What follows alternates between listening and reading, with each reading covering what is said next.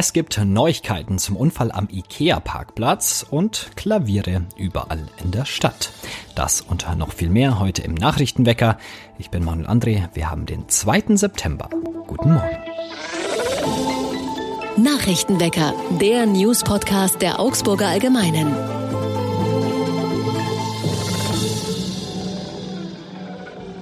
Und wir fangen an, wie immer, mit den wichtigsten Nachrichten aus Augsburg. Nach dem tödlichen Autounfall bei Ikea hat jetzt die Kriminalpolizei Augsburg die Ermittlungen übernommen. Gegen den 53 Jahre alten Fahrer des Mercedes bestehe nach wie vor der Anfangsverdacht einer fahrlässigen Tötung. Ob sich im Rahmen der Ermittlungen ein ganz anderer Vorwurf gegen den Mann ergeben könnte, darüber will man bei der Polizei nicht spekulieren. Ein analytisches Gutachten soll Aufklärung bringen, wie es zu dem fatalen Unfall am Freitagabend kommen konnte. Eines aber scheint für die Ermittler klar, der Fahrer hatte die Geschwindigkeit auf der Stuttgarter Straße auf der Tempo 50 gilt, überschritten. Sonst wäre es nicht zu dem Ausmaß dieses Unfalls gekommen, bestätigt ein Sprecher.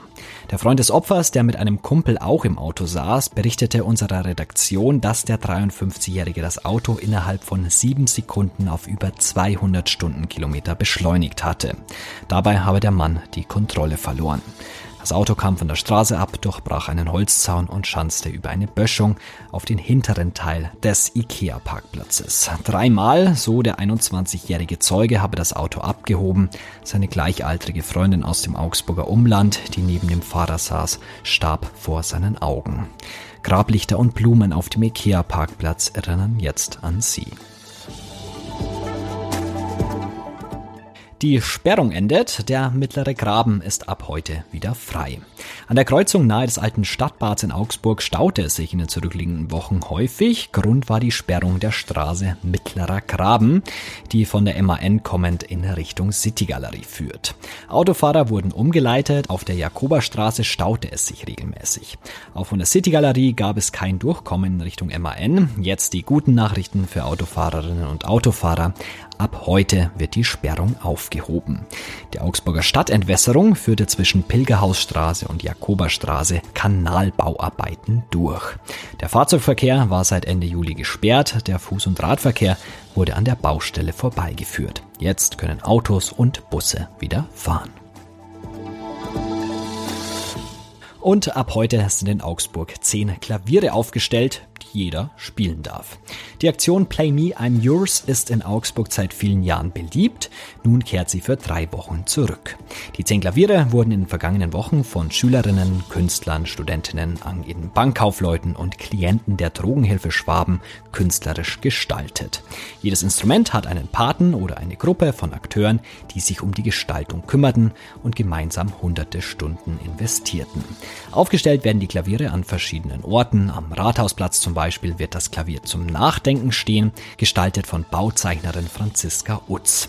Sie hat sich bei der Gestaltung von Tag und Nacht inspirieren lassen, die für sie übergeordnet auch für das Gute und Schwierige im Leben stehen. Auch in der Bäckergasse, am Königsplatz, beim Stadtmarkt, am Ulrichsplatz sowie am Dom werden Instrumente aufgestellt. Die Aktion ist in Augsburg seit vielen Jahren fester Programmpunkt im Spätsommer. Die Klaviere dürfen bis maximal 21 Uhr gespielt werden. Je nach Standort können die Zeiten aber variieren. Und jetzt wie immer noch der Blick aufs Augsburg-Wetter. Gestern Abend hatte ich irgendwie das Gefühl, der Herbst ist angekommen. Da war es am Abend schon richtig frisch. Umso besser, dass es heute nochmal schön sonnig und klar wird. In der Früh noch ein bisschen kalt und frisch bei um die 11 Grad. Dann aber klettert das Thermometer im Tagesverlauf auf 21 Grad. Am Samstag ist es wechselhaft, mal ein wenig Regen, mal kommt die Sonne raus. Der Sonntag ist dann wieder freundlicher. ADHS. An was denkt ihr da? Viele wahrscheinlich an sehr aktive Kinder. Lange dachte man, dass sich ADHS im Alter legt. Das ist aber gar nicht so. Mehr zum Thema hat meine Kollegin Viktoria Schmitz recherchiert und sie ist mir jetzt zugeschaltet. Hallo Viktoria. Hallo. Ich spreche es einmal aus, damit du es nicht machen musst. Was ist denn eine Aufmerksamkeitsdefizit-Hyperaktivitätsstörung, also kurz ADHS? Das ist eine Störung, die eben drei Hauptsymptome hat. Das sind einmal Hyperaktivität, Unaufmerksamkeit und Impulsivität. Also das ist, ähm, bedeutet, dass Betroffene auf unterschiedliche Weise von diesen drei Hauptsymptomen betroffen sind. Ähm, es ist klassischerweise auch als die häufigste Kinder- und Jugendkrankheit ähm, bekannt. Du hast es angesprochen, lange dachte man, das ist eine typische Kinderkrankheit. Es trifft aber auch Erwachsene. Warum war das lange nicht so wirklich Thema? Naja, man dachte eben, dass sich das halt mit dem Alter rauswächst und in den vergangenen Jahren gab es aber immer mehr Studien dazu. Und da hat man dann gemerkt, dass eigentlich auch noch viele Erwachsene Symptome haben, auch wenn sie die, die Diagnose mit zehn, mit fünf oder halt auch später bekommen haben. Und ähm, vor ein paar Jahren war es noch so, dass in Studien gesagt wurde, es sind ungefähr 60 Prozent der im Kindesalter Diagnostizierten, die immer noch Symptome haben. Und ähm, vergangenes Jahr gab es sogar eine Studie, die besagt hat, dass es 90 Prozent sind. Also eigentlich fast, ja, fast jeder, der im Kindesalter mal ADHS Symptome hatte, der damit diagnostiziert werde, hat auch noch im Erwachsenenalter Auffälligkeiten. Du hast ja mit betroffenen Erwachsenen gesprochen. Was haben die dir denn so erzählt? Wie ist der Alltag? Ich habe mit einem 34-jährigen Videoproducer gesprochen und einer 31-jährigen Journalistin. Und ähm, ja, beide haben gesagt, dass es eigentlich für sie prinzipiell schwierig ist, über ihre Symptome in ihren Alltag zu reden, weil die Krankheit einfach so zu ihnen dazugehört, so zu ihren zu ihrem Charakter, dass es manchmal schwer ist zu trennen. Ähm, aber wenn sie Dinge ausmachen können, die halt ihr ADHS kennzeichnen, dann merken sie es halt vor allem immer daran, ähm, wie es im Kontrast zu anderen ist. Das hängt zum Beispiel damit zusammen, ähm, wenn sie so viel ja, Chaos im Kopf haben, dass sie zu spät kommen oder dass sie unaufmerksam sind, dass sie sich nicht konzentrieren können. Ähm, du hast auch schön beschrieben in deinem Text, habe ich gelesen, diese Beschreibung Kirmes im Kopf. Magst du das mal beschreiben? Was, was bedeutet das dann? Ähm, also das kann man sich so vorstellen. Das haben mir ähm, beide Betroffene so beschrieben, mit denen ich gesprochen habe. Ähm, der eine hat eben erzählt, es gab bei ihm einen Moment, wo er in der, in der Fußgängerzone unterwegs war in Stuttgart und einfach so viel, so viel los war, so viel Chaos, so viel Action, so viel Rummel, wie man es eben von der, von der Kirmes kennt. Also da war hier ein Straßenmusikant, da hat das Handy geklingelt, da ähm, war ein Kind am Rumplären und dann hat noch die Freundin versucht, mit ihm zu sprechen. Einfach so viel los, so viel Eindrücke, Buntes, das auf einen einströmt, mm, dass sich eben wie eine Kirmes anfühlt und das halt alles einfach im Kopf, weil man es weil die Betroffenen es nicht voneinander trennen können, weil sie es nicht auseinanderhalten können.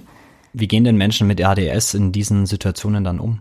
Mm, also die beiden, mit denen ich gesprochen habe, die sind in, in Therapie. Also sie gehen ähm, zu ähm, einer Psychiaterin bzw. einem Psychiater und die haben auch für sich ähm, persönlich einfach ja, Bewältigungsstrategien entwickelt. Zum Beispiel der Mann, mit dem ich gesprochen habe, der hört gerne ähm, wenn er sich konzentrieren muss auf der Arbeit, ähm, so Brown oder Pink Noise, das ist halt einfach so ein, so ein Rauschen auf Kopfhörern, ähm, was ihm dann hilft, die, die Umwelt auszublenden. Genau, und die Frau, mit der ich gesprochen habe, die zieht eben ganz viel aus dem Austausch mit anderen Menschen. Die hat dafür einen, ähm, einen großen Instagram-Account auch gestartet, der heißt eben auch Kirmes im Kopf und tauscht sich da ganz viel aus und ja, spricht mit Gleichgesinnten. Jetzt hat ADHS aber nicht nur irgendwie diese negativen Auswirkungen, sondern auch positive. Was haben dir denn da die Betroffenen erzählt? Also die beiden versuchen beide irgendwie Vorteile auch ein bisschen draus zu ziehen.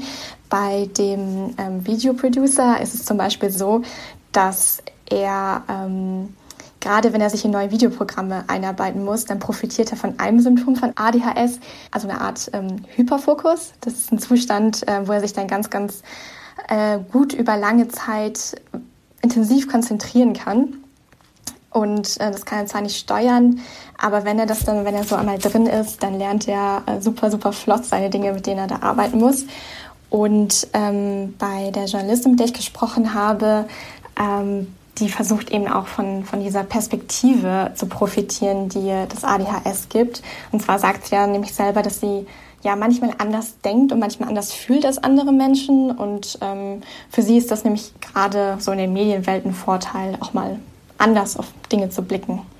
Noch mehr Details dazu könnt ihr nachlesen bei uns auf der Seite. Den Link gibt es wie immer in den Show Notes. Danke, Viktoria, fürs Gespräch. Gerne. Und auch das ist heute noch wichtig. Bei der Lufthansa steht der nächste Streik an. Nach dem Bodenpersonal wollen heute die Piloten die Arbeit niederlegen. Die Lufthansa streicht deshalb nahezu ihr komplettes Programm. An den großen Flughäfen München und Frankfurt fallen hunderte Flüge aus, teilte das Unternehmen mit. Betroffen sind vor allem Flüge aus Deutschland. Und Deutschlands Basketballer sind erfolgreich in die Europameisterschaft gestartet. Das Team um Kapitän Dennis Schröder gewann gestern Abend in Köln sein Auftaktspiel gegen Mitfavorit Frankreich mit 76 zu 63 und machte damit einen ersten Schritt in Richtung Achtelfinale. So, und zum Abschluss noch ein paar Tipps fürs Wochenende. Was könnt ihr machen? Na klar, es ist Plärrer auf jeden Fall. Also ab ins Karussell oder Bierzelt, oder beides. Wer es ein bisschen ruhiger angehen möchte, Oberhausen feiert seinen 30. Marktsonntag nach und hofft, dass viele Besucherinnen und Besucher aus ganz Augsburg und der Region am Sonntag in den Stadtteil kommen und in der Festzone zwischen Wertachbrücke und Helmut-Haller-Platz flanieren und einkaufen. Los geht's um 11 Uhr, wenn die Stände in den Parkbuchten in der Ulmer Straße öffnen. Und wer es bunt möchte, auf dem Gaswerkareal findet am Samstag das Holy Festival statt. Da ist dann ordentlich Farbpulver im Einsatz Ansatz. Das Fest geht auf eine hinduistische Tradition zurück. Bei dem Programm sollte bestimmt für jeden was dabei sein. Also macht euch ein schönes Wochenende. Danke euch fürs Zuhören und danke an Viktoria Schmitz für das Gespräch. Ich heiße Manuel André und am Montag ist Greta Brünster am Mikrofon. Macht's gut. Ciao, ciao. Nachrichtenwecker ist ein Podcast der Augsburger Allgemeinen. Alles, was in Augsburg wichtig ist, findet ihr auch in den Show Notes und auf augsburger-allgemeine.de.